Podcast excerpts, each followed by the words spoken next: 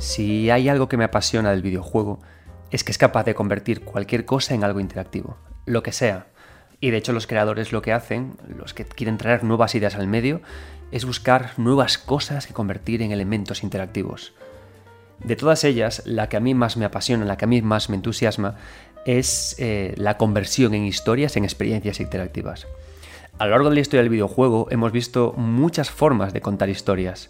Hemos visto el uso y abuso de cinemáticas, hemos visto juegos en los que apenas se nos contaba nada, otros juegos en los que se cimentaba todo en conversaciones, pero poquito a poquito se ha ido imponiendo, se ha ido popularizando y se ha ido hasta, digamos, cimentando y armando una forma de contar historias en el videojuego que dependen íntegramente de la interacción y de que el jugador desee, como un arqueólogo, buscar las piezas, buscar las ruinas, buscar los hallazgos, buscar las pistas que le sirvan para montar esa historia, ¿no? como quien monta, pues, pues como quien monta una pieza de cerámica que se ha roto, como quien elabora un puzzle o como quien intenta averiguar qué ocurrió en el pasado. Estoy hablando del lore, de los videojuegos que más que contar una historia, te invitan a que seas capaz de reconstruir una historia ya pasada. En este podcast hablaremos en profundidad de lo que es el lore, y lo haremos centrándonos en las sagas de Dark Souls, en Bloodborne, y también mencionaremos muy en profundidad eh, Hollow Knight y también, por supuesto, Kingdom Hearts. Hablaremos de qué elementos son fundamentales para hacer un buen lore y qué elementos son los que hacen el mal lore, cómo se combinan, y también analizaremos momentos concretos de cómo una escena construye o es capaz de construir una perfecta entrega de lore. Espero que disfrutéis mucho, muchos de este podcast, porque yo lo voy a hacer ya que este es uno de mis temas favoritos de nuestro mundillo.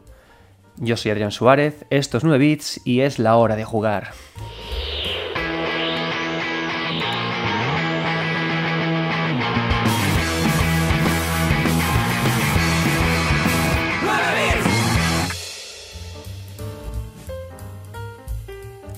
Antes de empezar con este programa décimo de la primera temporada de 9 Bits, como hago siempre, daros muchísimo las gracias por todos los retweets, por las veces que compartís este podcast con vuestros amigos y por los muchos comentarios bonitos que me ponéis de, oye Adrián, qué guay tener un espacio en el que se hable de videojuegos de forma distinta, ¿no? Sin caer en la, caer en la actualidad o, o, yéndonos a temas algo más raros, ¿no? Menos, menos, quizás menos comerciales, más atípicos. Me encanta esos comentarios y me encanta cómo compartís este programa.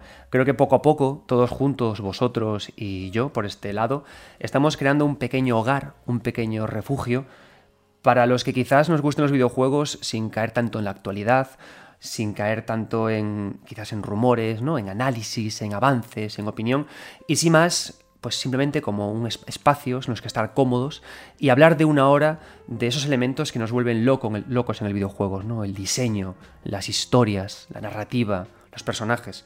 Así que muchas gracias por todo el apoyo que estáis dando a este programa y por supuesto no dejéis de compartirlo para poder cada vez traer a más personas a este refugio de los no muertos para que estemos cada vez más a gusto, más calentitos y podamos compartir más esta pasión que es hablar de videojuegos desde esta óptica, pues yo qué sé, tan particular, ¿no?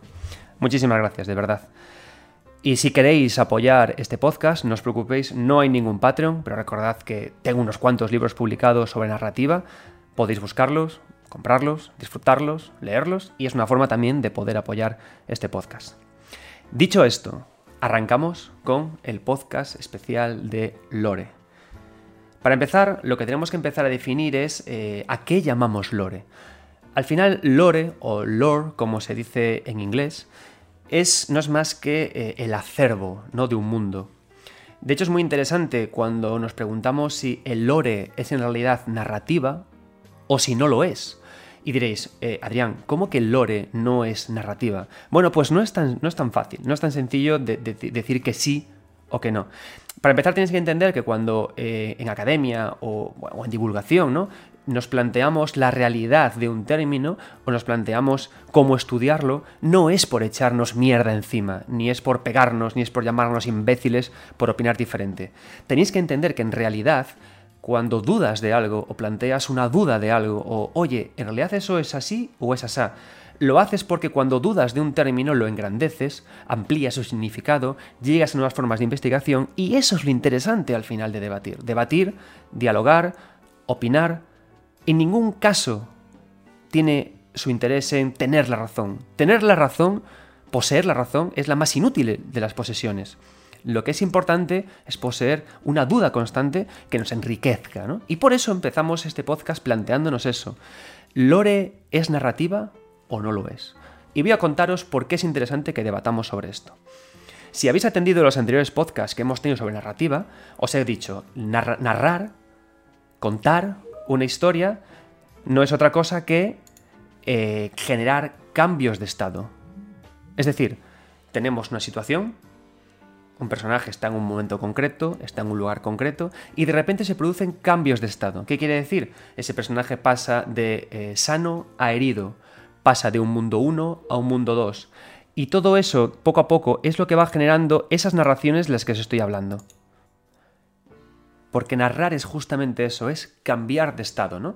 Nosotros tenemos a un personaje que, adquiere, adquiere ítems nuevos, adquiere habilidades nuevas, e incluso cuando se le van contando retazos de la historia, nuestro personaje va cambiando y va evolucionando. Está más contento, está más triste, sabe más quiénes son sus enemigos. Si os dais cuenta, una narración es hacia adelante, es un personaje que evoluciona. De hecho, una construcción típica de narración es que alguien llega a, un lugar y en ese lugar ocurre un evento que trastoca ese mundo. Entonces, el objetivo de, de lo que tenemos que hacer de la narración es devolver a ese mundo a su estado original. Es decir, eh, llega Link a un mundo, aparece Ganon, la lía parda, Ganon, eh, Link mata a Ganon y de repente Hyrule vuelve a ser el lugar que era originalmente, ¿no? Devolvemos todo el estado inicial en línea recta. Entonces, esa es la base de la narración, ¿no? El avanzar en línea recta hacia un lugar.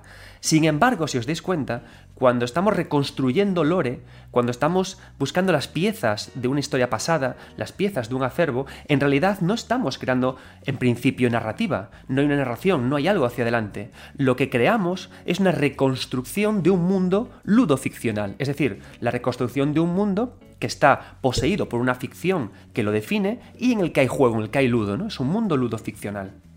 Entonces, claro, nosotros cuando, por ejemplo, jugamos a Dark Souls, es cierto que hay una historia, hay una narración, que es la que eh, nos lleva desde ser, el no muerto, elegido, a tocar las campanas, a que las, serpientes nos, nos puten, a eh, acabar con unos y con otros, a, llegar a Wing, a hacerle tres parries y a acabar con la aventura. Entonces digamos que esa es la narración principal, central y nuclear de Dark Souls. Pero, por detrás, hay otra cosa, hay un lore, hay un acervo, hay, una, hay un momento de reconstrucción de mundo ludoficcional.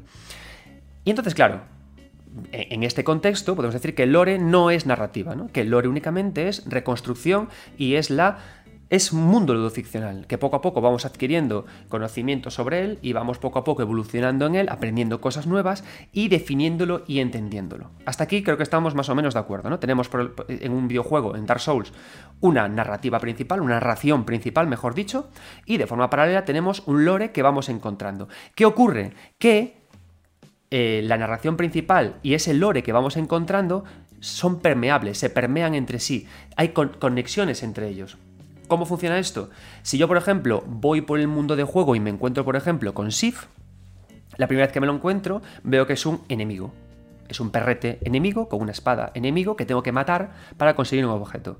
La narración me lleva, me lleva por esos derroteros, ¿no? Tengo que derrotarlo para avanzar. Típico esquema de videojuego. Pero si yo he hecho esa, esa, permeabilidad, si yo he conectado, si he conocido el lore del juego, porque quizás estoy en una segunda vuelta del videojuego, quizás porque me he ido por otros lugares y he aprendido, quizás me he ido a la Sile y he conocido cosas ya de Sif, en el momento en el que yo llegue a, a encontrarme con Sif, mi conocimiento como jugador y por lo tanto como avatar es diferente. ¿Por qué? Porque yo ya sé que Sif en este caso no es un enemigo, es un protector de Artorias, es alguien que está custodiando Artorias, es decir, a su cadáver, que es alguien bueno. Entonces en este caso nos damos cuenta, aunque el lore no sea propiamente narración, porque es reconstrucción, acaba teniendo impacto en la propia narrativa principal, porque yo no soy el mismo antes de irme a la Cile que sin haberme ido a la Cile. Cambio, hay un cambio de estado en mi mente, soy otra persona. Con lo cual ahí está la gracia, ¿no? ¿Cómo conseguimos que el lore impacte, en qué orden, de qué forma, con la narración principal del juego. Es decir, la narración me puede contar una historia, me puede guiar hacia un sitio, porque aparte lo bueno que tiene la narración es que te empuja, ¿no? La narración al final, narrar algo es un conjunto de empujones que te llevan hacia el final de la aventura, de empujones interesantes, ¿no? De, venga, mata a este tío, ¡pam! Venga, ahora descubre esto, ¡pam! Pero claro, lo bueno que tiene el lore es que no son empujones, el lore es casi casi como ese caldito rico que hace tu mamá, que hace chup, chup, chup, chup, chup, que está ahí para que tú vayas a comerlo cuando quieras, ¿no? Y si decides comerlo, luego vuelves reconfortado a esos empujones en la narración principal, sabiendo más cosas, ¿no? Y aquí está la gracia del buen lore. Cómo está sin estar.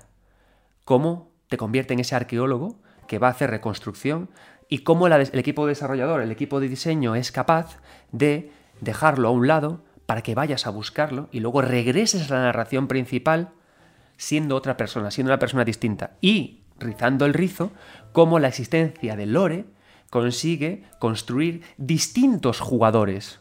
No es, lo, no es el mismo jugador el que ha experimentado el lore, el que lo ha buscado, que el que no lo ha buscado. Y no son mejores o peores jugadores. Lo divertido que es lo que decíamos con la introducción, con la idea de la interacción, lo divertido es que esta forma de interaccionar con la historia nos ofrece distintos acercamientos a un videojuego.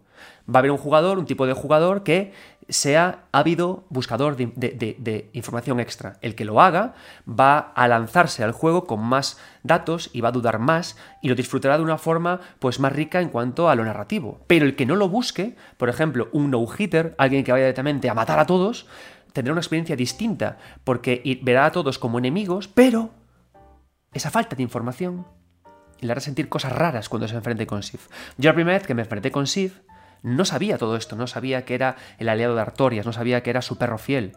Y por no tener información, lo pasé mal, porque decía, ¿por qué este perro sufre? ¿Por qué este perro cuando le queda poca vida hinca la rodilla en la tierra, me mira con sus ojos cristalinos empapados en lágrimas traídas del pasado. ¿Qué ocurre? No lo sabía. Y eso me produce una emoción profunda, una emoción, joder, que me hizo hacer una tesis sobre narrativa en videojuegos. Sin embargo, el que ya sabe todo lo de Acile llega aquí sufriendo porque sabe que está matando a un amigo fiel de alguien, pero que tiene que hacerlo para poder eh, cumplir los, los eventos del juego. Entonces, ¿os dais cuenta? El buen lore no me hace ser mejor o peor por conocer el lore, me hace sentir distinto, me lleva a interacciones más ricas y más profundas, a interacciones que siempre acaban siendo muy, muy, muy diferentes. Es decir, el lore eh, siempre tiene que sumar. El lore siempre tiene que eh, sumar a la experiencia. El lore siempre tiene que estar aparte de la experiencia. El lore tiene que ser una, em, pues eso, una experiencia paralela que complemente a la experiencia original. No conocer el lore de un videojuego no tiene que ser motivo de, de tristeza, ¿no? ¿Por qué? Porque cuando el lore lo colocamos de esta forma, de esta forma sucinta, escondida, que haya que buscarla, ¿no? Lo que consigue es que aunque no lo conozcamos al 100% o que queden preguntas en el aire, la idea es que genere sugerencias poderosas. La idea es que nos acompañe, que nos adorne, que de alguna forma genere una ambientación en torno a nosotros que nos empuje a querer sumergirnos más en una aventura que no sabemos lo que está ocurriendo.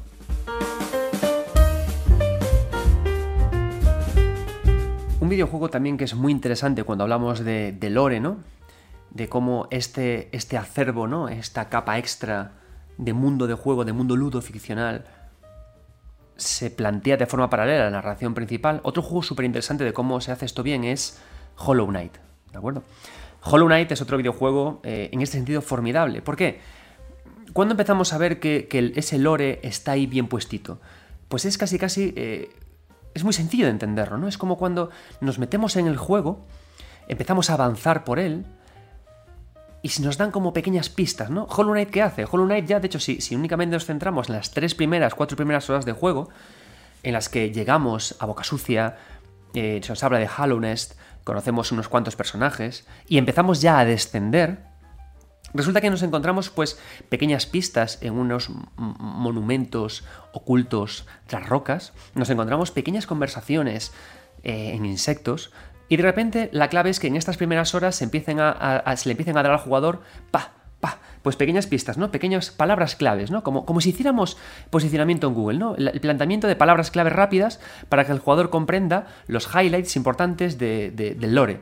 No hace falta que se sepa de lo que se le va a hablar, no hace falta que se conozca la construcción del mundo, pero sí los cimientos del mundo, ¿no? Entonces Hollow Knight, cuando empiezas a jugar con esta idea del, del lore bien hecho, ¿no? Del lore de este lore que crea mundo de juego, que crea mundo ludoficcional, fijaos que rápidamente en Hollow Knight se nos empieza a hablar de sueños, de ruinas, de descenso, de aire empodrecido, de unos antiguos reyes, de niños, ¿no? Entonces se nos bombardean con estas pequeñas ideas. Eso es importante, ¿no? Cuando hablamos de lore, porque, de nuevo, muchas veces ocurre como lo que decía con Sif, ¿no? Eh, el, lore no tiene que dar explicaciones. El lore en realidad tiene que generar un ambiente. El lore tiene que matizar la interacción del jugador a través de una información difusa o ambigua que es importante que el jugador desee acabar encontrándola, pero siempre sin dársela de forma clara. ¿Por qué? Porque si nos alimentamos de respuestas obvias, en realidad perdemos el interés. Pero si nos alimentamos de preguntas potentes, en realidad se mantiene mucho el interés. Esto es como la típica cosa, ¿no? Es decir, ¿cuándo somos felices? Somos felices cuando tenemos un sueño, cuando perseguimos un objetivo y, está, es difícil de conseguir, ¿no? Pero poco a poco vamos dando pequeños pasos hacia él, pequeños pasos hacia adelante, ¿no? Y somos muy felices, somos plenos. Sin embargo, cuando alcanzamos la cosa en sí, estamos un poco desilusionados. Si os dais cuenta, si lo llevamos a marketing de videojuegos, eh, somos muy felices en los momentos antes de que un videojuego llegue, a las tiendas, ¿no? Somos todo, todo ilusión, los trailers, qué será, las conversaciones con la gente, qué guay, ¿no? Tenemos marcado ese día en el calendario, es algo especial, ¿no? 21 de enero, ahora ya no, gracias Miyazaki por retrasarme el Den Ring, febrero, ¿no? Qué ganas tengo de que llegue ya esa fecha y comprar el videojuego. Y cuando llega, lo disfrutamos, pero decimos, jolines, quiero que vuelva otra vez ese disfrute, ese, ese sueño, ¿no? esa esperanza, ese llegar a conseguir algo. Ocurre igual con el lore. Es importante mantener el interés del jugador sin contarle las cosas, bombardeándole con palabras claves muy bien escogidas para sumergirle en esta idea. ¿no? Entonces Hollow Knight juega así, ¿no? Eh, los sueños, los reyes, una ciudad que ya no está, las ruinas, todo combinado con la idea del descenso, de sumergirte a las profundidades. Entonces Hollow te abraza de esa forma, ¿no? Te mete en esa idea de, ostras, ¿qué serán esos sueños, ¿no? ¿Qué serán los niños? ¿Qué serán los senderos verdes? ¿Qué habrá pasado aquí antes, ¿no? Y vas jugando poco a poco y poco a poco. Y entonces, ¿qué pasa? Que a medida que avanzas y que te quedas con estas ideas, con, sobre todo con la idea de sueño, con la idea de guerreros, te empiezas a enfrentar a enemigos y de repente toda la construcción que tienes a tu alrededor adquiere más matices, adquiere más sentido y se combina perfectamente con la idea de la música y con la idea de ese aspecto gráfico tan de cuento, tan onírico, ¿no? Porque hay mucho de sueño cuando hablamos de, ideas de lore, ¿no? Entonces, quedémonos en este comienzo de podcast con que buen lore no es dar chapa con información. El buen lore es algo paralelo. Si la historia, lo importante, o la jugabilidad es el filete, la, el lore son las patatas fritas, es el aderezo, es lo que hace que matices el sabor del filete, pero que sin ese aderezo podría seguir igualmente. Dudemos también de que si el lore es narración plena, pero sí pensemos que es un complemento a la narración, ¿no? Pero que en realidad es reconstrucción. Creo que son ideas muy bonitas, ¿no? Que por una parte la historia vaya hacia adelante y que el lore nos lleve hacia atrás. Y que siempre estemos jugando con eso. Y de esta idea, esto es muy típico, ¿no? Precisamente porque como la historia principal, la narración principal va hacia adelante y lore nos lleva hacia atrás, si os dais cuenta, muchas veces se juega con las ideas en estos videojuegos, Dark Souls, Hollow Knight, eh, incluso Kingdom Hearts, de que vivimos en momentos que no tienen temporalidad, que viven en un momento cruzado entre el presente, el pasado y el futuro, y por eso los viajes en el tiempo tienen también tanto sentido, ¿no? Por la propia naturaleza de combinar lore con combinar eh, narración principal, ¿no? Os dais cuenta, ¿no? Cómo el, meter lore acervo en un videojuego cambia la propia naturaleza del propio videojuego. Bien, dicho esto, con las cosas más o menos claras de cuándo tenemos buen lore, cuándo hay mal lore. Cuando el lore es algo que, que crea hasta sopor, perecita, no me acaba de encajar muy bien. Pues podemos poner el titular de cuando te dan la chapa. Mirad, em, si tenemos claro que el lore y la, historia, la narración principal no deben ir del todo de la mano, que debe ser el jugador quien lo busca y que deben ser unas permeabilidades pretendidas muy poquito a poquito bien medidas, El mal lore, el lore que nos aburre, que nos abruma, es justamente lo contrario. Encontramos muchos casos de juegos en los que el, acervo, la historia del, mundo que, estamos, que, hemos vivido, se nos, da, se nos entrega en la cara en forma de grandes notas, grandes descripciones que, que tenemos que leer, que no hemos buscado, sino que se nos han aparecido en los morros grandes, largas también tenemos largas cinemáticas en las que se nos dan explicaciones demasiado largas sobre la construcción del mundo, de, sobre la construcción del mundo que estamos viviendo. Y que sin esa información la historia principal no funciona bien. Entonces, cuando tenemos estas tres pistas, estas tres claves, que en realidad se pueden resumir todas en eh, exceso de información que yo no he decidido encontrar, que, con la que no he decidido interaccionar, y que por lo tanto, digamos como que me desconectan ¿no? de, la, de esa interacción, de ese convertir una historia, convertir un, encontrar información en juego, es ahí cuando el lore empieza a ser más pesado o por lo menos no tan fino. Y no digo que sea un error plantearlo así, es decir, al final, em, cuando estudiamos narrativas, podemos hablar de que unas nos gustan más o que nos gustan otras, podemos hablar de cómo se construyó una y de cómo se construyó otra, pero en realidad em, no hay mejor o peor. Hay, digamos, las que somos más o menos afines ¿no? a, unas y otras. Pero sí que es verdad que cuando eh, hacemos esto, cuando hacemos esto de traer ese lore, ese acervo, y llevarlo a los espacios en los que debería estar únicamente la narración principal, sí que es cierto que el juego se vuelve más denso, más pesado y hasta menos profundo. Es decir, nos invita menos a explorar por nuestra cuenta. Y, no olvidemos de que en un videojuego, cuanto más interacción tengamos, cuanta más decisión tengamos, cuanto más voluntad de explorar tengamos, al final el nivel de inmersión suele sentirse como mayor. Porque soy yo el que tengo la capacidad de dominar el mundo de juego, de explorarlo, de meterme en él, ¿no? A mí hay, una, hay un momento también de construcción de mundo de juego, de lore, que me enamoró de un videojuego, de uno de mis videojuegos fabricados en España favoritos, que no es otro que Rime, eh, Rime de Tequila. A mí Rime es un juego que, me volvió loco precisamente porque trabaja muy bien con su idea de, acervo, ¿no? Es un título, tranquilos, no haré spoilers de su maravilloso final, pero es un videojuego que eh, tiene un puntito muy a Link's Awakening. Un niño llega a una isla, de repente eh, ve una isla cargada de simbología, de signos, de símbolos que no conoce, es decir, se enfrenta a un lore que es que se sugiere que sea, que descubierto y explora en él, ¿no? Es una interacción que me anima. Por una parte tenemos la historia principal del niño, ¿no? De que tiene que sobrevivir a esta isla y llegar al final. Y por otra parte, un lore que, está en una capa secundaria que me pide que, oye, que averigüe qué está ocurriendo, qué pasa, qué, qué hay ahí, ¿no? Y hay un momento que me parece brillante y que luego tiene mucho sentido cuando nos acabamos el videojuego y descubrimos el guiño, el giro ¿no? del juego, la forma en la que de repente ese lore pasa a ser historia y la historia pasa a ser otra cosa. Y es cuando eh, estamos avanzando, vemos un gran árbol y una piscina, un lugar en el que tenemos que sumergirnos, profundizar lo más que podemos, y al llegar abajo, en una acción en principio voluntaria, descubrimos información sobre eh, la madre del niño, ¿no? Y entonces es algo que, que está ahí, oculto, escondido, pero que ya no es que me dé información por lo que encuentro siendo el niño, ¿no? Sino que la acción de ese árbol, la naturaleza, la acción de sumergirme hasta casi eh, agotar las reservas de oxígeno del protagonista, ese emerger en un lugar secreto, ese descubrir un tesoro, esas acciones, esas pequeñas interacciones, son también parte de ese lore sugerido, ¿no? Porque el lore no es siempre que yo encuentre una nota o una descripción como objeto, es la propia interacción, la propia acción del jugar, el propio juego, ¿no? Lo que yo siento.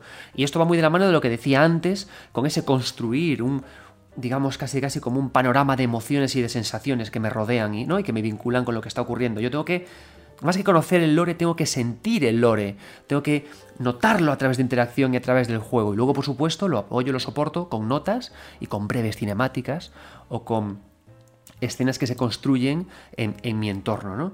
Y eso es lo que, hace, lo que hace este juego. Si volvemos, por ejemplo, a la escena de Sif y al enfrentamiento que tenemos con Sif, la información principal que recibimos no es a través de una cinemática. A nuestro alrededor nos encontramos con una construcción eh, narrativa que nos habla de eh, de hechos del pasado, ¿no? De espadas de otros guerreros que estuvieron ahí antes que nosotros, espadas de otros, de otros continentes y de otras regiones, empuñaduras de muy distintos diseños que me hablan de que ha habido otros grandes guerreros que han viajado hasta aquí. Esto me da mi pistas, si lo conecto con otras informaciones del lore. Me puede decir muchas cosas, como que, por ejemplo, las serpientes primigenias han traído, han engañado a otros supuestos elegidos a hacer este mismo camino en pos de las dos campanas y en pos del desafío del abismo, y sí les ha parado los pies a todos. Quizás no soy tan elegido, quizás lo de ser un elegido es una mofa. Podemos plantearnos esa idea, pero Lore tiene que ser ambiguo para generar un panorama de emociones, ¿no? Y para crear tipos de jugadores diferentes que experimenten el juego de forma distinta. Y puede ser que lo interprete de otra manera. Puedo entender que quizás fue Sif el que ha buscado y perseguido todas estas espadas y las ha colocado aquí para defenderse de futuros atacadores. Por supuesto, si recibo información de cuál es en realidad la espada que lleva Sif en la boca, esta información la descartaré. Pero la gracia es dudar de todo esto, ¿no? Otra información que recibo es eh, la propia lápida que tiene detrás de sí, ¿no? ¿Quién es esa lápida? ¿Por qué la protege? Y otra información que tengo también es el tamaño voluminoso de Sif, grande en comparación con el tamaño pequeño de Olacile que tengo más adelante. Entonces son todo cosas, elementos construcciones que trascienden de la propia escritura del texto. ¿no? Yo muchas veces cuando, cuando pienso en cómo se construyen estas ideas de lore, de, acervo, de construcción de mundo, me imagino un escritor que tiene como eh, millones de páginas de guion y que decide eh, cómo bloques de párrafos concretos, cómo traducirlos directamente a la experiencia de juego, ¿no? Por ejemplo, puede contar si era un lobo, un perro, fiel a su amo, que le siguió no sé qué, y dice, vale, Cojo esto y en vez de plantearlo en una nota, lo transformo únicamente en dos puntos narrativos clave. El perro pequeño en Olacile y el perro grande más adelante, ¿no? Y me imagino, claro, por supuesto, al director de narrativa, al diseñador narrativo, traduciendo páginas y páginas y páginas en momentos jugables concretos, ¿no? Pero claro, con el, y aquí viene lo divertido, con el riesgo de que el jugador jamás descubra o entienda o interprete bien estas cosas, ¿no? Es decir, el lore, al final, es una construcción de escritura súper poderosa, súper potente, megalítica, enorme, monstruosa, que al, escritor le cuesta mucho poder elaborar todo esto y que tiene que aceptar que el jugador puede que nunca la descubra. Y esa es la magia de la interacción. Esa es la magia, ¿no? escribir cosas que quizás alguien nunca llegue a leer, pero, pero porque alguien nunca las llegue a leer, ¿acaso no existen igualmente? Ahí están el videojuego dispuestos para que otras personas las, las descubran. Volviendo a la idea del mal lore que os comentaba, y de nuevo reforzando esa idea que os decía de que no porque hablemos de mal lore entre comillas sea en realidad un mal planteamiento, es decir, no siempre que el lore haga un asalto a los espacios propios de la narración, como son las cinemáticas, es, es algo malo. Y lo tenemos el caso con Kingdom Hearts. Kingdom Hearts es un videojuego que, en mi opinión, tiene una narración malota. Una narración un poquito mal construida y tramposa. Pero no por ello eh, yo no disfruto de Kingdom Hearts. Yo me gusta Kingdom Hearts. Eh, yo acepto el juego de Nomura. Acepto el juego del no saber, acepto el juego de los espejos. Eh, al final, ¿cómo te tomas Kingdom Hearts? Kingdom Hearts te lo tomas como el juego de las adivinanzas, ¿no? Es como un juego de quién es quién. Y es un juego de que tengas que saber conectar bien las piezas y es el juego que tiene la aventura, ¿no? Pero ¿qué pasa? Kingdom Hearts si nos fijamos en el diseño de mundo de juego que tiene Kingdom Hearts, toda la serie, desde el principio, Sora siempre avanza, avanza por mundos muy limitados, muy pequeños, eh, muy como de, Play 1, de Play 2 en cuanto a su construcción tan limitada, son mundos que no dan opción a, la exploración, no, son mundos que den opción a, que tú puedas hablar con unos o con otros, ¿no? O, que descubras cosas a través de la interacción, porque son además unas mecánicas y unas dinámicas muy, muy, muy, muy rígidas. No se permite. Entonces, ¿qué pasa? Que lo que tenemos siempre al final es una gran desvinculación entre los momentos jugables y los momentos en los que el juego te quiere entregar historia. Nomura no ha preparado un conjunto de elementos que a través de su, visualización y de su emoción o de su percepción eh, podamos creer una cosa o la otra. No, no. Eh, Nomura lo que hace es que incrusta, fusiona y mezcla los espacios de la narración hacia adelante con los espacios de la construcción del mundo hacia detrás. Y por eso, en las cinemáticas tan abultadas, se, nos, se, intercalan todo el tiempo flashbacks, eh, escenas que nos hablan del futuro del juego, de lo que va a pasar, con cosas que ocurren en este mismo momento. ¿Y cuál es el resultado? Pues que hay muchos jugadores que se enfrentan a eso y dicen, joder, Nomura, menuda chapa, eh, no entiendo, está todo muy desconectado, y jugadores que no han decidido voluntariamente explorar el lore de Kingdom Hearts, ¿no? Y, es lo que ocurre. Sin embargo, si tú, Kingdom Hearts 3, por ejemplo, eh, hubieras puesto por una parte lugares muy secretos en los que se profundizara en la idea de la relación entre Xehanort y Heracus, que pudieras ir explorándola, que hubiera también espacios aparte, notas secretas, en las que se me hablara de qué pasa con, los, con, todo lo que se cuenta en, en, el juego de móviles, que tiene mucha importancia en Kingdom Hearts 3, si me lo tiraras por ahí y luego las cinemáticas se centraran únicamente en desarrollar a Riku, a Sora y a los maestros de llave espada, Kingdom Hearts habría tenido una narración mucho más rica e interesante, porque yo habría vuelto una vez, una y otra vez a Kingdom Hearts para poder descubrir ese lore que se me ha podido perder. Pero claro, no se puede perderte nada en Kingdom Hearts, porque el lore, esa reconstrucción del mundo, está incrustada en el espacio de la narración y eso hace que se produzcan estas tiranteces y estas frustraciones de por qué no me colocas bien las cosas, no mura, ¿no? Pero ¿qué pasa? Y aquí viene lo difícil. Si quisiéramos construir este lore, estas permeabilidades tan interesantes de, Dark Souls o de, o de Hollow Knight en Kingdom Hearts, que le irían de coña, habría que aprender a diseñar mundos de juego. Habría que que cuando, por ejemplo, Kingdom Hearts 3 llegamos a una ciudad, habría que poder poner puertas con, aldeanos con conversaciones interesantes. Habría que, cada vez que nos vamos de Ciudad del Paso y volvemos, tendrían que producirse cambios significativos en Ciudad del Paso para empezar a conectar las cosas que ocurren. Habría que, habría que, habría que profundizar mucho en la idea de evolución de mundo de juego a medida que el jugador juega. Y eso no se hace. ¿Por qué? Porque evidentemente es mucho más cómodo plantear mm, eh, escenarios rígidos, escenarios no flexibles, no plásticos, y vomitarlo todo en las cinemáticas. Y apoyarnos todo en las míticas notas de Ansem que recogen cosas que han pasado antes. Y derivar toda, todo, ese, todo ese lore que no hemos podido contar en estos juegos en juegos que ocurren en el pasado. ¿Por qué?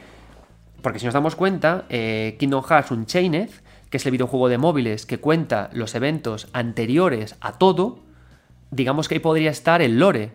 ¿Qué pasa? Que si nosotros lo que ocurre en Kingdom Hearts Unchained, que es la formación de los Dandelions, eh, es decir, la aparición de los primeros guerreros de llave espada, los eventos que han desembocado en la lucha de las llaves espadas, todo lo que ha conformado el nacimiento de Xehanort y lo que nos ha llevado a Kingdom Hearts, todo eso podría haber estado metido como pinceladas de lore y de acervo en los Kingdom Hearts del 1 al 3. Es decir, contado de forma que buscáramos esa reconstrucción pasada. Pero se construyen videojuegos, se, preparan videojuegos que lo cuentan como narración desde el tiempo pasado. ¿No os dais cuenta? Y de esa forma el lore se hace narración. Pero ahí tenemos un problema. Que claro, tenemos que ubicar eso en otro videojuego diferente. Con lo cual tenemos que estar yendo de un lado al otro, dando saltos, y se producen estas confusiones. ¿no? Entonces, claro, yo para mí Kingdom Hearts es como el ejemplo perfecto de, eh, oye, es que no sé cómo meter todo este lore con lo cual lo que hago es que incrusto el lore en, los tiempos de narración principales. Y al final, ¿qué, ¿qué, ocurre? Un extraño galimatías, pero que como digo, no deja al final de ser divertido, porque yo disfruto mucho de ese caos. ¿Qué cosas tiene potentes Kingdom Hearts que a mí me gustan? Primero, que aceptes este rollo, que aceptes esta, esta, esta construcción tan confusa y esta mezcla de lore y narrativa, pero que disfrutes de averiguar quién es el que tiene esa capucha, eh, que aprendas a disfrutar de esta persona que, en realidad son cuatro personas, quién es quién, y que aprendas a disfrutar de cosas también concretas como eh, cómo el, personaje de Sora y el de Riku chocan entre sí en pos de lo que pasa. Pero bueno, ¿no? creo que es interesante que tengamos clara, eh, antes de avanzar, esta distinción. ¿no? Por una parte tenemos videojuegos que construyen su lore como ese mirar al pasado y que preparan permeabilidades con los tiempos de narración presente y lo interesante que es eso, lo que nos gusta, ¿no? En plan, ahora avanzo por la aventura principal, pero me desvío un poquito por el camino y voy tocando cositas, ¡jo, qué guay, ¿no? Y luego los juegos que lo que hacen es que meten el, lore en los espacios destinados a contar la narración presente, ¿no? Y que se produzca este galimatías, al final estas incongruencias, este, estos procesos tan liosos, ¿no? ¿Qué pasa? Y aquí vamos a dar otro saltito más adelante, ¿no? En esto de lore y narrativa. Os recomiendo mucho que juguéis a Scarlet Nexus.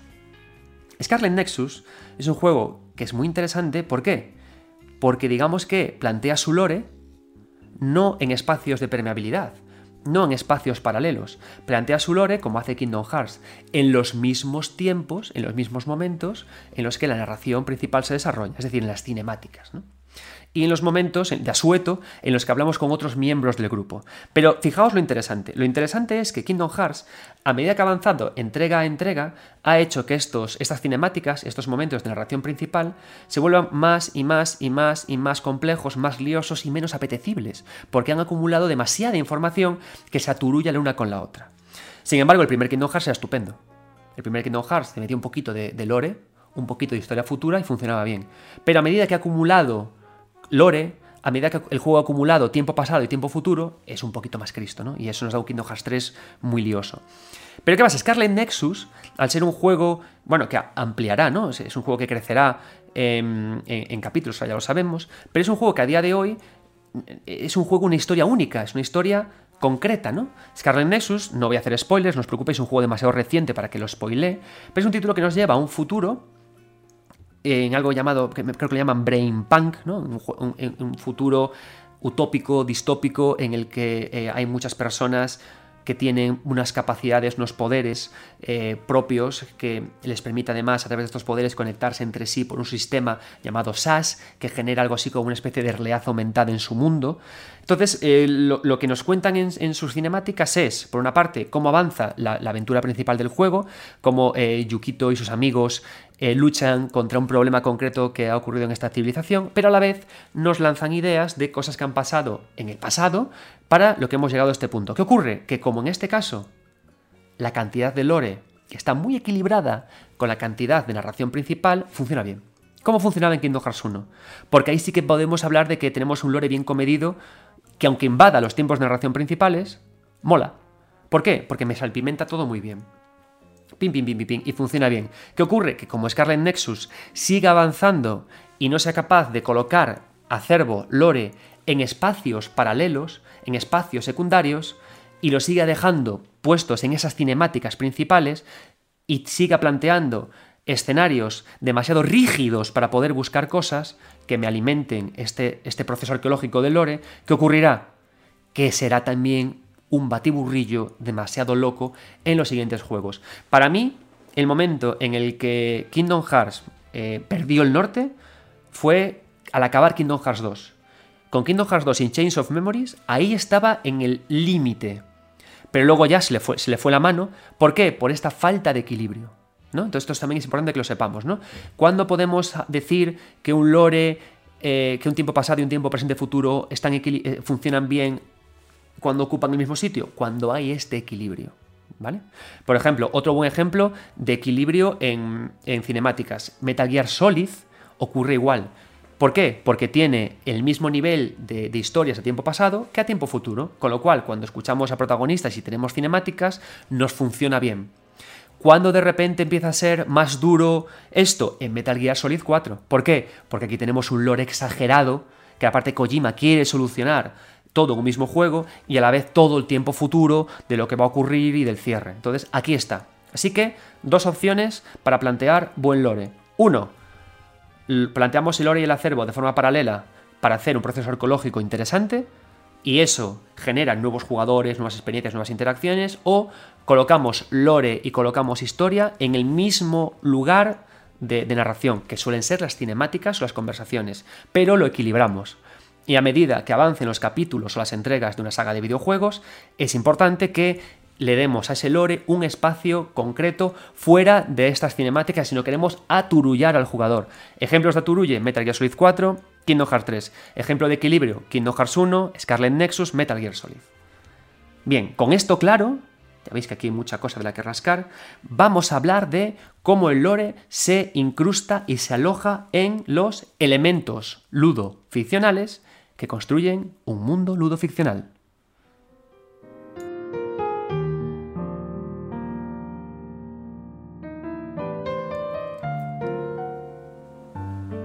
Bien, entonces, em, hemos dicho que un buen lugar en el que colocar lore son en espacios eh, paralelos, en espacios ajenos a los espacios de narración de la historia principal del juego, ¿no?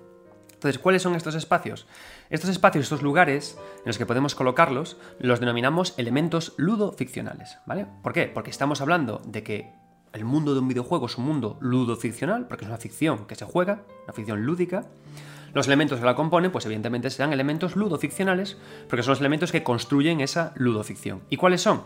Muy sencillos. Son tres, y son los lugares en los que colocamos lore. Personajes, ítems y escenarios. Nada más que tres. Si os dais cuenta, son estos tres lugares en los que podemos jugar con ubicar lore, ¿no? Entonces, ¿cómo podemos empezar a pensar en ellos? Vamos a empezar por los que quizás son más obvios, que son los escenarios, ¿de acuerdo? Vale, entonces, en los escenarios, los escenarios nos dan muchísimo juego para poder colocar información sobre los eventos de la aventura, ¿de acuerdo? Hemos hablado, por ejemplo, que una forma de colocar eh, ítems de, lore eh, o sea, pistas de lore en, un escenario, lo encontramos con el caso de Sith, ¿vale? Entonces nosotros lo que podemos hacer ahí, en ese caso, ¿qué ejercicio se hace en la tumba de Sith? El ejercicio que se hace ahí es que nosotros llegamos y se nos está contando lo que ha ocurrido con otros que también han llegado. Entonces, ahí se me da ese tipo de información, ¿no? Los, los funestos resultados que me pueden ocurrir a mí por la zona en la que estoy. Y es un ejercicio que se hace muchas veces en muchos videojuegos, en especial en áreas de bosses. ¿Qué pasa? Que en función de cómo definamos esos elementos que hay, puedo obtener toda la información que os he contado antes. Otros continentes, otras regiones, y si eso lo combinamos con la duda de que no sabemos quién es el boss, podemos obtener esa información, ¿no? esa, esa duda razonable, ese qué está ocurriendo aquí. Pero hay muchas más estrategias a la hora de hablar de escenarios. Una de mis favoritas es la que también os conté en el especial de arquitectura y videojuegos, ¿no? Si recordáis, cuando os hablaba de arquitectura y videojuegos, os hablaba de que el urbanismo barroco tendía mucho a preparar hermosas plazas que lo que hacían era que, que en el borde de la plaza se podía ver eh, un gran conjunto de la ciudad, ¿no? Se anunciaba el futuro de la ciudad. Este detalle es también narrativamente muy rico y muy interesante. ¿Por qué? Si nos vamos a Bloodborne, por ejemplo, es muy habitual que si yo me voy al borde de un desfiladero, pueda ver al fondo, por ejemplo, detalles que voy a ver en tiempo futuro, como por ejemplo Kaihurst. Esto le da eh, mucho peso tanto al lore como a la historia. Digamos que este es un momento de esos de permeabilidad entre lore e historia, porque me permiten ver lo que hay en el futuro me permiten ver lo que hay más allá, me permiten ver en lo que me voy a encontrar y a la vez así se me construye mejor una idea de mundo, que está conectado con qué. En Dark Souls 3, quizás el, momento más especial de esto es cuando eh, enarbolamos la bandera que hace que aparezcan las gárgolas y que nos lleven a las profundidades del mundo, del mundo ludoficcional. ¿Por qué? Porque desde arriba, desde la cima, tras haber acabado con este boss con pinta de rinoceronte, de repente vemos todo el mapa de juego conectado y en Dark Souls 3, no olvidemos que se baraja la idea de que eh, Dark Souls 3 sea el mundo de Dark Souls 1 comprimido por culpa de lo que luego ocurre y vemos en Ciudad Anillada, ¿no? que el mundo parece como comprimirse para implosionar por este lío temporal de quedarnos anclados en el tiempo de los dioses. Entonces es información que tenemos desde este momento, información interesante de Lore a través de los escenarios. Pero hay muchas más. Mirad, uno de los momentos eh, más usados, de, más bien uno de los eh, arquetipos de, uso de escenario más habituales, también es el que se combina con cuadros, ¿vale? Es decir, nosotros podemos preparar una estancia y colocar cuadros. Lo interesante de los cuadros, o también de, de pantallas, es que nos permiten colocar una realidad dentro de la realidad, ¿vale? Porque la pantalla, lo que ocurre dentro de esa pantalla, plantea su propio, puede plantear su propio mundo ficcional, puede plantear una realidad paralela, puede plantear un evento pasado, puede plantear un evento futuro, ¿vale? Entonces, eh, eso lo hace mucho Dark Souls, por ejemplo, y lo hacen muchos otros videojuegos, que es sumergirnos, meternos en un espacio con muchos cuadros en los que el escenario hasta es capaz de construir una narración secuencial cuadro a cuadro. Eh, un caso muy divertido de esto es en Resident Evil 1, en el puzzle en el que entramos en un pasillo en forma de U, encontramos una serie de cuadros que tenemos que activar por orden secuencial. ¿Qué pasa? Que esto se puede llevar a la narrativa y a, este, y a esta construcción de hitos a través del escenario.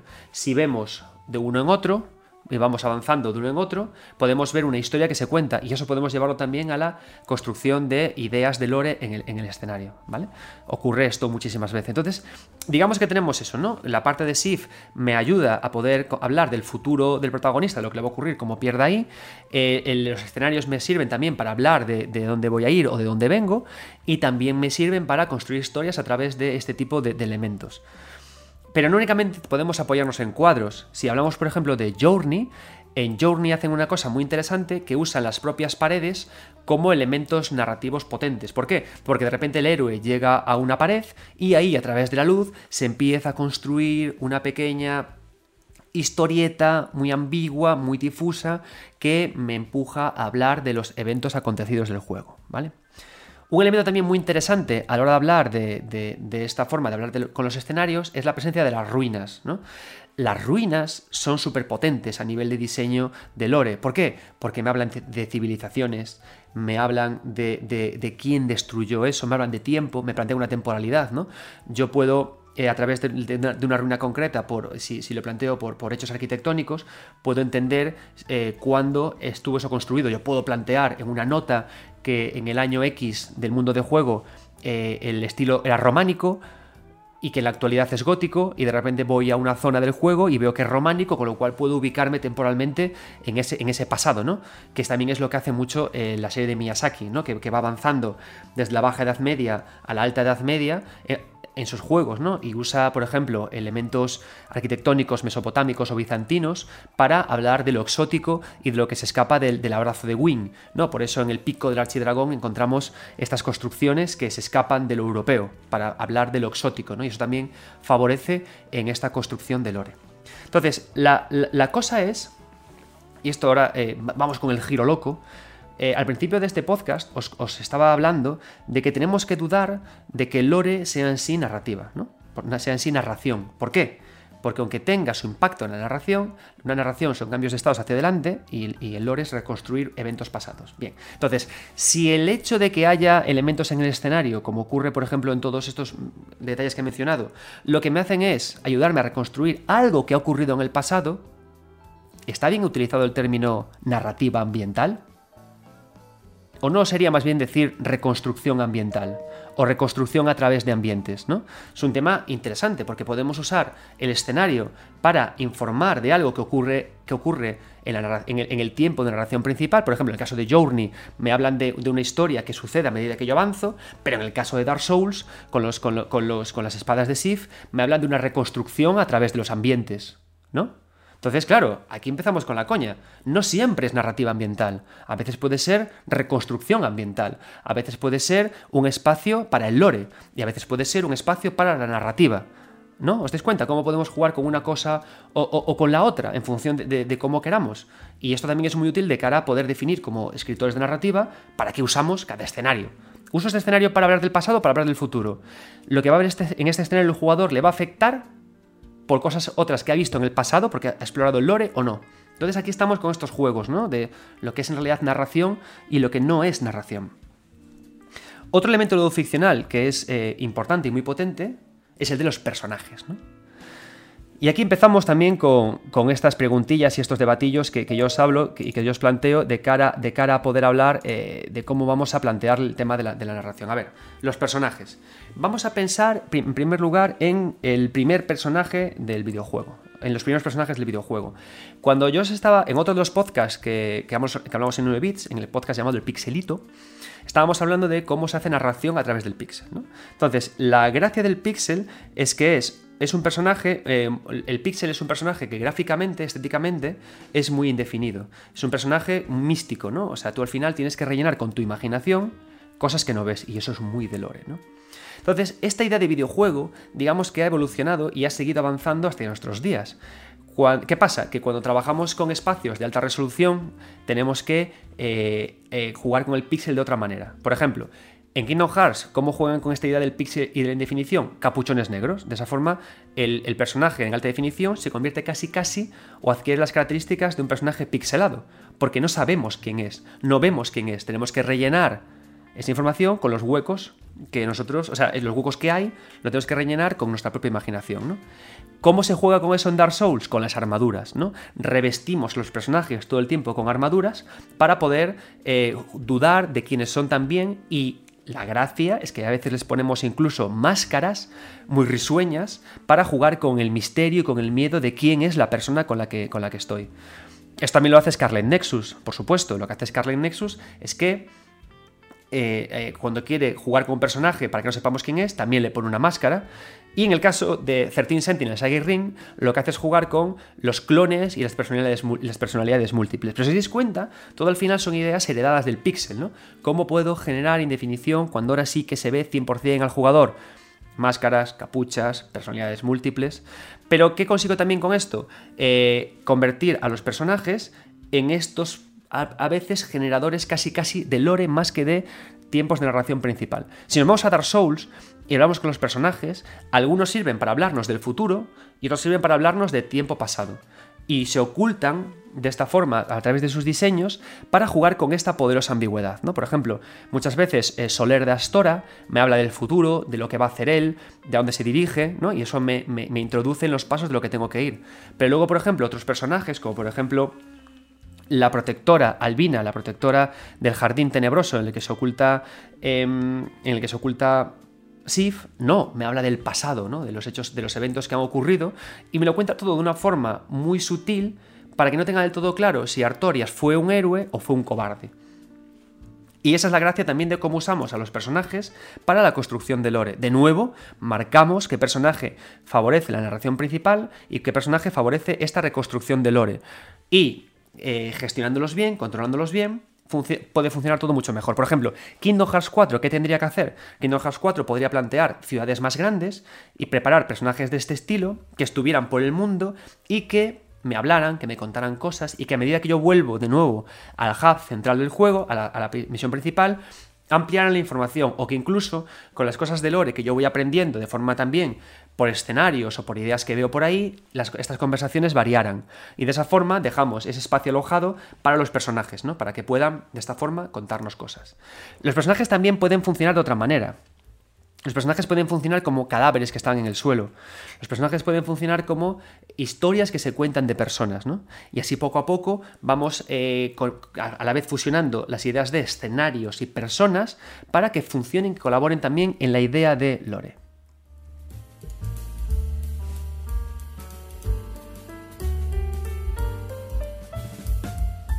Sobre estos elementos ludoficcionales, refiriéndome a personajes y su influencia eh, en el lore, yo quiero pararme un segundo en Sekiro.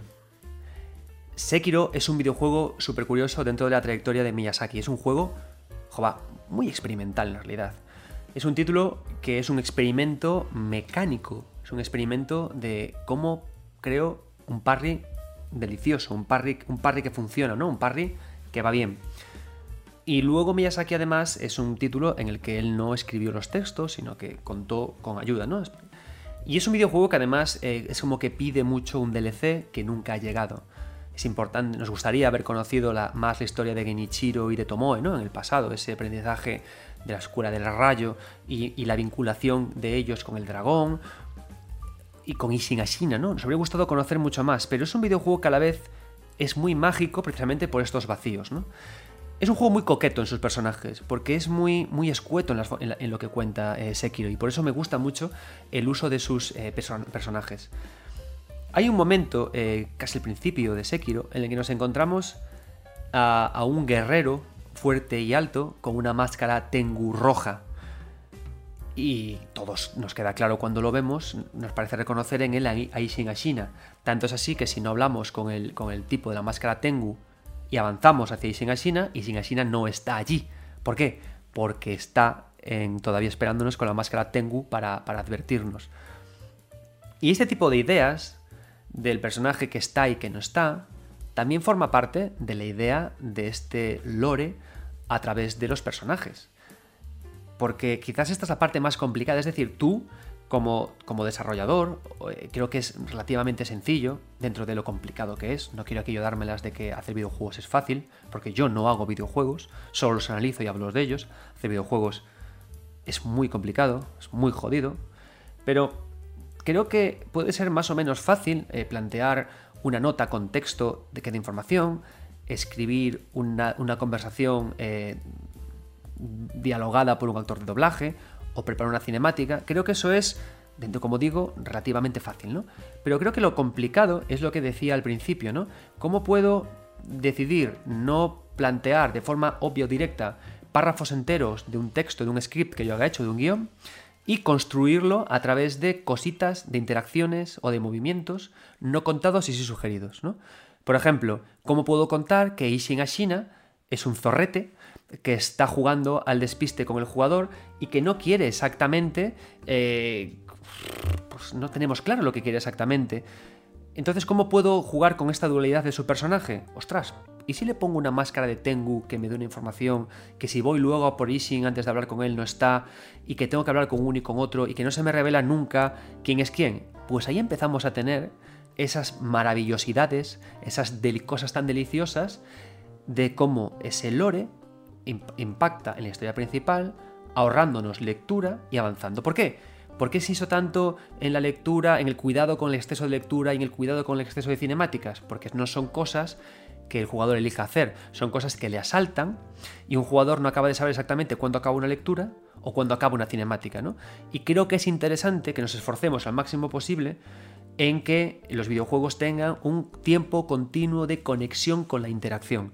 ¿Por qué? Pues no es, no es más que porque es como el, valor principal del videojuego, es lo, que es lo nuestro, ¿no? Y creo que es interesante que, por supuesto, rescatemos ideas de cine, de teatro, de cómic, pero que nos planteemos siempre, ¿y cómo podemos trabajarlas con la interacción por bandera? En esto es algo, en esta cuestión es muy interesante también a nivel también de eh, lore con personajes, lo que ocurre en Bloodborne. A mí es una cosa que me fascina mucho, yo creo que me habéis escuchado varias veces y me habéis escuchado hablar de esto. Cuando acabamos con la vicaria Amelia y vemos el gran cráneo, creo que de Ludwig, no me acuerdo, em, en el altar que ella, que ella preside, eh, hay un momento en el que el juego nos pregunta, eh, ¿quieres tocar el cráneo? Y al tocarlo se activa una cinemática. A mí esto siempre me ha gustado mucho porque eh, no es una cinemática que te asalte automáticamente, sino que el juego te, pide si quieres interaccionar con ella. Y aunque tengas que interaccionar con ella por necesidades de guion, si el juego no avanza, tú decides como jugador tocarla. Y ahí ya hay una interacción que, que, precede la cinemática. Ya jugamos con esa interacción, ya lo obligamos al jugador a decidir tocar un gran cráneo de una gran bestia para interaccionar con ella. Y el vídeo que vemos, esa cinemática, está limpiada al, máximo para darnos la información justa de dos personas con ideas contrapuestas sobre lo que es la sangre y sus beneficios, ¿no? Entonces al final controlar los tiempos de la narración, matizarlos, meter siempre interacción, creo que es lo que nos va a facilitar hacer que el lenguaje del videojuego avance como tal, ¿no? ¿Cómo puedo hacer interactivo? ¿Cómo puedo limpiar párrafos? ¿Cómo puedo convertirlo todo en interacción, ¿no? Eh, ¿Cómo puedo sentir que el jugador esté permanentemente conectado a la interacción? Creo que son eh, ideas importantes, ¿no? Que, que, justamente es lo que vehiculan esas premiabilidades que decía entre lore e, y tiempos de narración, ¿no? Y creo que ideas tontas como la del Tengu, funcionan bien. Ideas como el, eh, pequeñito de Olacile y el SIF grande de la aventura principal, ese cruce, funciona bien también. Son interacciones que ocurren súper super chulas, súper interesantes. Y creo que, sin embargo, lo, el, el, batiburrillo de Nomura con Kingdom Hearts 3, con Kingdom Hearts 4, mezclándolo todo en cinemática sin dejar espacio eh, paralelo, accesorio para el lore, le pesa mucho, ¿no? La narración. Y ahí está, ¿no? Digamos, creo que el lenguaje del videojuego, la, la chencha del videojuego, ¿no? Lo que nos gusta. Dicho esto, hemos hablado de eh, dos espacios en los que alojar lore, personajes y escenarios, y hay otro, ¿no? Que son los ítems. Los ítems han sido, digamos, casi casi como el lugar más obvio en el que incrustar información accesoria. Para mí, el mejor juego de notas, el mejor juego de textos que encontramos es Go Home. Go Home es una aventurilla muy sencilla de Fulbright, dura dos horas, que te habla de cómo una chica regresa a casa de sus padres, se encuentra en la puerta una nota y poco a poco lo que tiene que hacer es ir avanzando a su aire por toda la casa para descubrir, uno, a dónde son ido sus padres, pero dos, quiénes son sus padres en realidad. Entonces aquí encontramos dos tiempos, la narración y el lore. ¿Y quién es ella? Hay muchas cosas aquí súper interesantes, pero lo majestuoso es que hace algo que, no se hace muy a menudo. ¿Cómo llegamos al lore mal? el lore mal es plantear notas enormes con una cantidad de texto gigantesca en la que nos surgen dudas.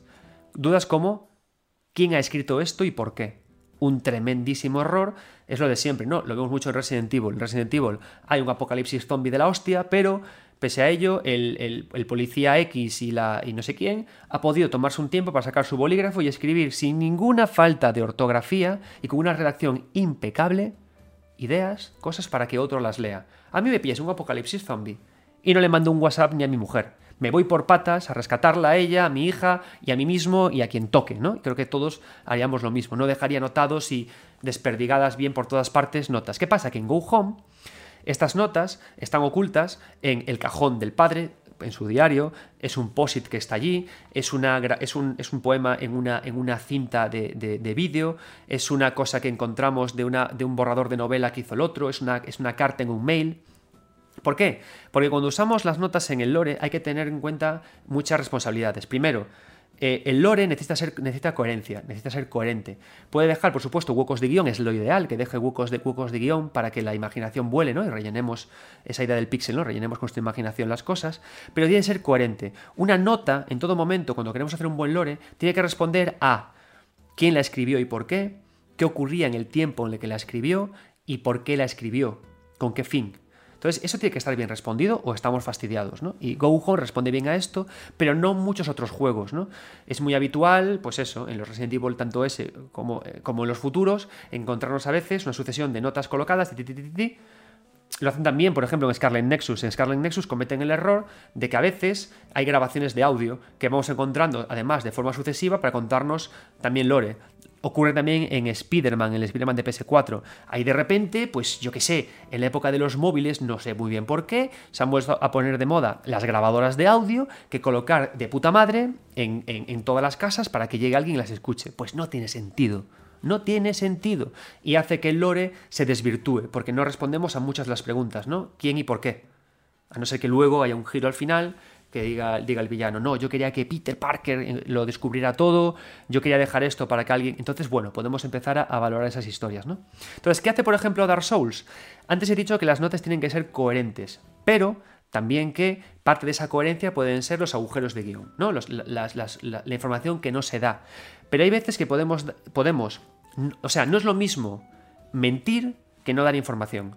Cuando una nota en Resident Evil aparece ahí escrita de puta madre para que la leamos, eso nos está mintiendo, porque esa nota la ha dejado el desarrollador, no un personaje de juego, no hay una razón lógica. Pero Miyazaki no miente, simplemente no dice la verdad. En los objetos de Miyazaki, eh, en los objetos, armaduras, espadas, hachas, cacas, de todo, hay alojada información. Pero él no dice toda la verdad. Cuando tú lees estos objetos, algo que ya comenté varias veces sobre hablando de narrativa, tú no sabes si es tu avatar el que al ver ese objeto recuerda cosas, tú no sabes si es una voz en off leída en este caso que te dice te da información o no sabes quién te da esa información. Entonces en este caso se mantiene la coherencia porque hay un alto grado de incertidumbre y tú ni siquiera te planteas esto. Lo lees y avanzas. ¿Pero por qué? Porque no es una nota. A mí me gusta muchísimo pensar siempre que alguien coge un, que alguien que, vive en ese mundo coge una espada y por las, por las magulladuras, por el, grado de desgaste del, del mango de la espada, o por cosas que sabe, te cuenta cosas y por supuesto es información parcial porque nunca está del todo repleta, ¿no? Entonces esto hace que sea eh, eso, muy interesante y que podamos incrustar lore en cualquier parte. ¿Por qué? Porque siempre podemos estar, siempre es permisivo que el, jugador, nuestro avatar, recoja un objeto y evoque una información. Ocurre también en Life is Strange. en esta saga, alguien coge un objeto, un móvil, y dice, ay, esto me recuerda cuando me fui a aquella manifestación hippie en pos de que no mataran a los peces de tres ojos de la central nuclear. ¿Qué tiempos aquellos? Ok, me vale. ¿Por qué? Porque no me estás mintiendo, me sugieres cosas y además cuando es el, avatar el que cuenta cosas, entramos ya en, el interesante mundo de, la de, eh, qué grado de profundidad tiene ese personaje, ¿no? Hasta qué grado somos, eh, somos ese avatar y el propio Avatar se convierte en un personaje más de toda esta maravillosa ludoficción. ¿no? Entonces, ya vamos avanzando ¿no? en el análisis de lore. Vale, tenemos que tener un espacio para contar la historia principal, bien, y un espacio para contar el lore. ¿Dónde metemos el lore? En personajes, en objetos y en escenarios. ¿Y dónde es más importante? En lugares en los que todo conecte bien entre sí. Clic, clic, clic, personaje y escenario, escenario ítem, clic, clic, clic, clic. Y preparo carriles siempre en, los mundos de juego para que el jugador pueda dedicarse a la narración principal o perder tiempo en el lore y que haya en ese sentido permeabilidades. Y ya si ponemos algún personaje, algún objeto o algún escenario que realice una lectura del lore que hemos aprendido a hacer o de las cosas que hemos, eh, hayamos ido haciendo, pues mucho mejor, ¿no? Porque llegamos a altos grados de confusión, de mundo vivo y de cosas que ocurren, la narración principal se enriquece mucho, el mundo tiene más sabor, más flavor y nos apetece más ir en busca todo el tiempo del lore. Entonces veis ya este equilibrio maestro entre cómo construir todo esto, cómo estudiarlo y hasta cómo, casi cómo escribirlo, ¿no? Esta, esta idea de narración principal y, lore. Entonces, dicho esto, lo que vamos a hacer ahora es hablar de una serie de, escenas concretas súper interesantes a nivel de lore para que también eh, pues, veamos cómo podemos eh, proceder a este estudio, ¿vale? Entonces, yo quería empezar en primer lugar con eh, la, la, mítica escena, una de mis favoritas, de Dark Souls 3, porque Dark Souls 3, pese a todo, tiene unas ideas súper potentes en cómo contar en cómo incrustar lore en su mundo. Es normal, ¿no? Viene de un Dark Souls 1 y de un Dark Souls 2 en el que han basado muchas cosas eh, que aparecen aquí de forma muy sugerida, no diciéndonos nunca si todo es verdad o es mentira, hablándonos del final de su mundo ficcional, pero a la vez adelantando ese mundo nuevo del que nos habla la pintora, ese mundo frío pero hermoso, ¿no? Y, hay un momento que a mí me parece brillante, que es cuando llegamos a la, a la hermosa ciudad nevada de, Dark Souls 3 y luego bajamos por unas escalinatas y llegamos a una mansión entrando por la cocina. Entramos por la cocina, si hemos hecho determinadas cosas bien, veremos a un personaje calentándose al fuego, podemos charlar con él, pero si seguimos avanzando, llegaremos a una gran sala que en la que hay columnas, en la que hay una, una hay, hay una, bueno, hay, hay un, hay como un gran salón, una gran sala, en la que hay cuadros al fondo y hay un guerrero de los antiguos guerreros de Wing que está mirando la foto de, de, de de la, princesa, de la hija, de una de las hijas más queridas de Wing, ¿no? La mira con desesperanza, con desolación y nos da la espalda mientras llegamos. Entonces, este momento, este bodegón de elementos, a mí es uno de los más potentes a nivel de lore. ¿Por qué? No cuenta absolutamente nada en en, el tiempo de la narración principal. No cuenta nada aquí, ¿vale? ¿Qué me está contando? Me sugiere muchas cosas. Si yo avanzo y miro los cuadros a la izquierda, voy a poder ver muchas sugerencias de Dark Souls 1 y Dark Souls 2, conectando eventos de todos los juegos y dándome a entender que sí que hay conexiones entre los diferentes juegos. Pero lo más importante es si me fijo en el propio guerrero. El guerrero está perdiendo, o sea, es un guerrero que está ahí para vigilar. Y lo sé porque si me acerco, el propio guerrero no me dice, hola, estoy aquí para vigilar. No, de repente desconecta de su ensoñación, deja de mirar el cuadro, se gira y me ataca. Entonces yo sé que es un tipo que está ahí vigilando. Pero, ¿por qué hace todo esto? En su movimiento, en su mirar al cuadro, tú entiendes que hay una cierta añoranza hacia algo que ha pasado hacia Winever. Quizás la princesa ha desaparecido, quizás ya no está, y eso hace que el, que el propio guerrero esté triste por no poder em, proteger más ya a la princesa que está protegiendo. ¿no? Esta idea se refuerza porque en, el piso superior, en una barandilla, hay otro guerrero con un arco uno de los hijos de la gran puta que nos encontramos en Anorlondo cuando queremos subir por los, por las, por los contrafuertes y nos, nos, asedian dos arqueros en el Dark Souls 1, ¿no? Pues aquí está también. Y esto nos da la idea de eso, ¿no? De guerreros que ya no protegen a alguien que se ha ido y que se ha perdido. Esta idea además, que si os dais cuenta es la combinación de un personaje con un escenario, en un entorno de lore, de reconstrucción de tiempo pasado, se refuerza con la idea de los ítems. Si subimos al piso de arriba, nos encontramos con las pertenencias de los principales custodios de, de en Dark Souls 1, ¿no?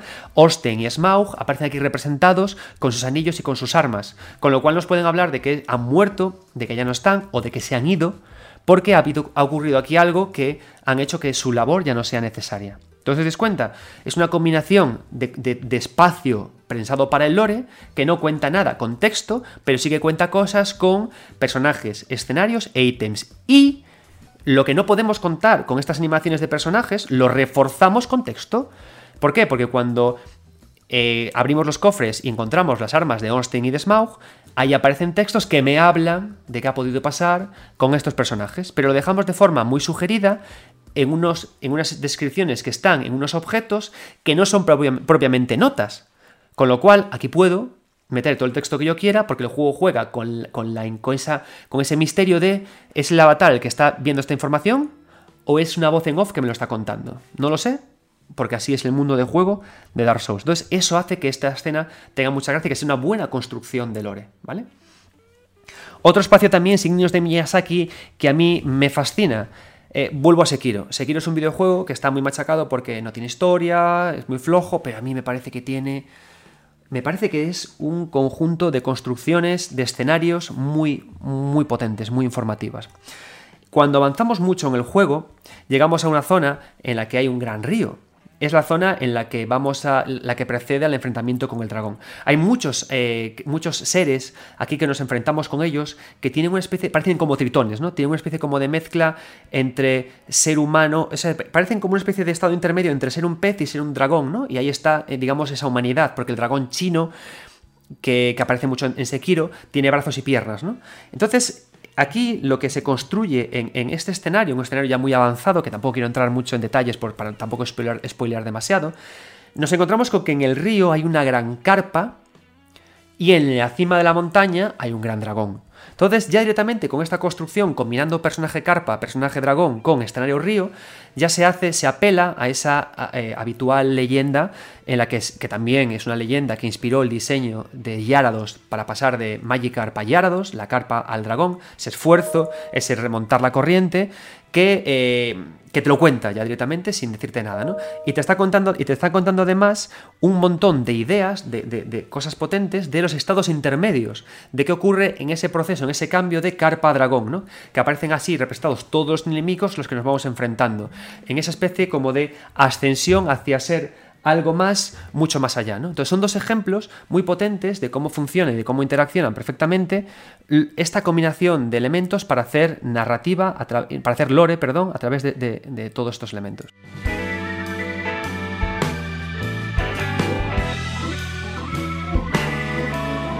Si nos vamos a, Hollow Knight, eh, uno de los momentos más chulos es, y que funciona muy bien también en términos de lore, es la idea del regreso a casa. Es maravilloso volver a Boca Sucia y ver cómo regresan todos los personajes con los que nos hemos encontrado y que cada uno de los que llegan a la ciudad, a esa ciudad de inicio a través de la cual descendemos, nos ofrecen su propia visión de lo que es la ciudad, de lo que han visto y de lo que se espera de los lugares a los que van a llegar. Creo que lo hace especialmente bien eh, Hollow Knight, precisamente por jugar con unos tonos tan blancos y tan negros, ¿no? Que le da todo muchísima ambigüedad, muchísima oscuridad y que hace que las propias, las propias conversaciones, los propios mensajes de estos personajes sean siempre tan interesantes, ¿no?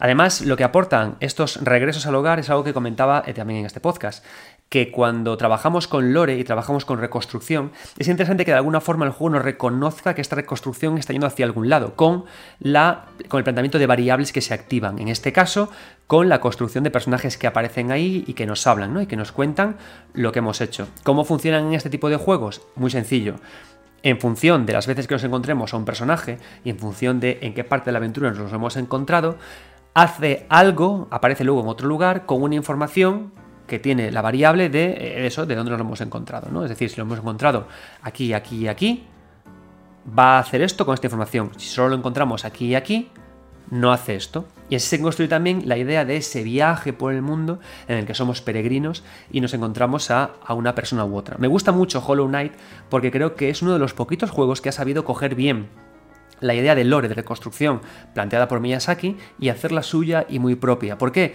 Porque le combina la estupenda idea, que funciona bien cuando hacemos de lore, del descenso. ¿no? Antes hablaba de que muchas veces encontrar este, estos vestigios del mundo es casi casi un trabajo arqueológico. ¿Y qué no hace? ¿Y qué hace el arqueólogo, el arqueólogo si no es profundizar y sumergirse por la tierra en busca de pistas y en busca de información? ¿no? Funciona muy bien esta idea. Además, en Hollow Knight hay otra idea también muy potente dentro de su construcción de juego en dos dimensiones, que es la forma en la que conecta los espacios. ¿no?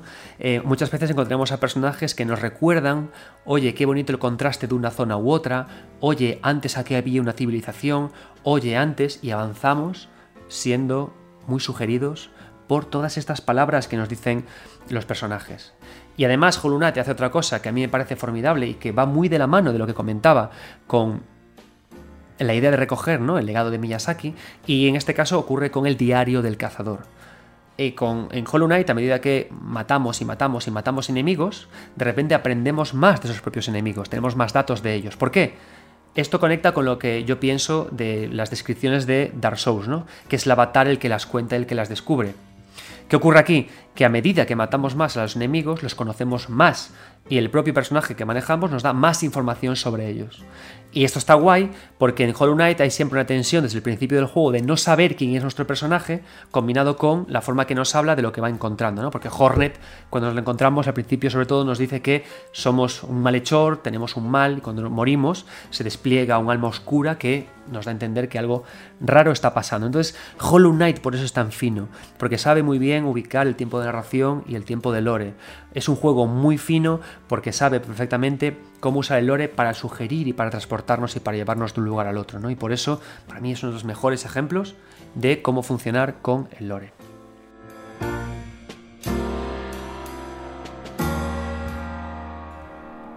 Y llegamos al final de este podcast de Lore abriendo también o permitiendo o, digamos eh, ofreciendo nuevas vías de investigación y de estudio para lo que es la relación entre el, lore y la narración principal de un videojuego.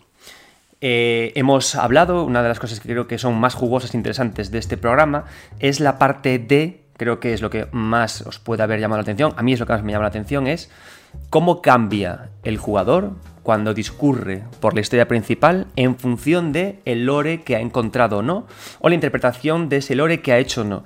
Creo que eso es súper interesante porque en esas permeabilidades entre lore e historia principal es donde empiezan a surgir todas esas teorías, las interpretaciones, y creo que se genera un tipo de inmersión muy especial, tan especial que por eso decía al principio del podcast que me apasiona cuando las historias se vuelven lúdicas e interactivas, porque la interacción en el videojuego no puede ser únicamente tocar un botón. Eh, en el año 1997, Arset, un investigador académico eh, de los más famosos, los más, digamos, vehiculares de toda la academia, hablaba de lo que son las interacciones ergódicas. Las interacciones ergódicas son las interacciones que tenemos, por ejemplo, en un videojuego, que son especialmente significativas, que nos cambian por dentro, que nos acuden, interaccionazas, por decirlo más común. Es decir, si tú estás en un Quick Time Event y haces una interacción que no supone para ti ni un esfuerzo, ni un sacrificio, ni una capacidad mental, ni cambian el discurso del juego, esa interacción en sí, digamos que podría no ser considerada como ergódica, ¿no? Pero, por ejemplo, una interacción en la que tenemos que matar a un nuevo personaje, que tenemos que avanzar hacia un sitio o no, y que nos obligan a decir, ostras, voy o no voy, sí que entran en el campo de lo ergódico, de lo significativo, ¿no? La gracia del lore es que nosotros eh, investigamos y buscamos y navegamos por el mundo del juego en busca de nueva información, muchas veces sin saber si lo que hacemos es significativo o no. Y entonces ahí entramos en un conjunto de interacciones que nunca sabemos si en realidad estamos interaccionando, si no, si la información que nos llega. Es decir, hay un conjunto súper rico de matices ahí en cuando investigamos el lore y volvemos a la narración principal que a mí me parece fascinante, ¿no? Porque nos cambia como jugador, nos hace ser distintos, ¿no? ¿Y dónde podemos apreciar especialmente esto? Pues en una parte súper fundamental, importantísima, de cuando hablamos de la relación entre lore y narrativas de la historia principal, que es cuando nos acabamos el juego. ¿Qué hacemos como jugadores cuando terminamos el juego? Me gusta mucho la línea de investigación de Academia en el que habla de que los videojuegos son siempre una coautoría entre el desarrollador y grupo de desarrolladores y el propio jugador, porque el jugador con su interacción le da sentido, crea lo que ocurre en el videojuego, ¿no? Pero además esto gana fuerza cuando nos metemos con el fan art y con las creaciones de los propios jugadores. Con el tema del lore, yo quiero señalar eh, dos obras de ficción, dos obras, dos ensayos, que eh, eh, creo, que pueden ejemplificar muy bien de lo que estoy hablando. Yo personalmente escribí un libro, El Padre de las Almas Oscuras, en la que narro conectando juego a juego desde Demon Souls hasta Sekiro, narro todos los eventos que ocurren por orden cronológico y también hago el salto de fe de conectar los eventos de cada juego con la teoría de que todo está conectado en un mismo mundo, ¿no? Entonces, em, la gracia de todo esto es que nosotros como jugadores, una vez que acabamos un juego con este lore en el que tenemos que ir intercalando la misión principal con esta investigación, en nuestra cabeza surgen ideas, surge un mundo, surge un, toda una, una construcción ficcional de lo que hemos vivido y necesitamos contar, necesitamos escribirlo, ¿no? Y eso es lo que hice yo.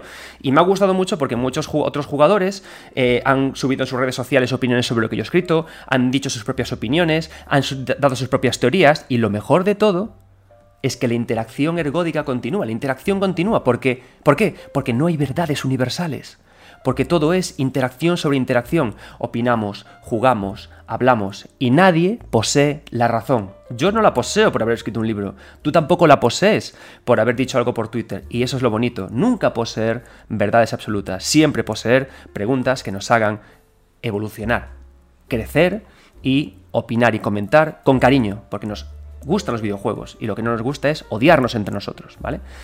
Pero hay más, por ejemplo, la buena gente de, Games Trivium eh, han anunciado hace poco el, el, llamado el libro Hueco, un libro en el que recogen también todo el lore de Hollow Knight un libro que, me han podido, que me han pasado para que yo lo leyera y para que les diera mi valoración sobre él. Y es cierto que me ha gustado mucho. Ellos, en lugar de narrar de forma cronológica todo lo que ocurre en Hallownest, digamos que lo ordenan todo como si fuera casi casi el archivo de Cornifer. Y recogen, separado por capítulos, todo lo que ocurre en el libro. Y es un libro también fantástico porque te sumerge en un mundo, te, te embebe de teorías y de nuevo tienes a un equipo editorial que da también su propia versión de lo que ahí ha ocurrido. Y eso va a dar pie a nuevas interacciones y a nuevas conversaciones.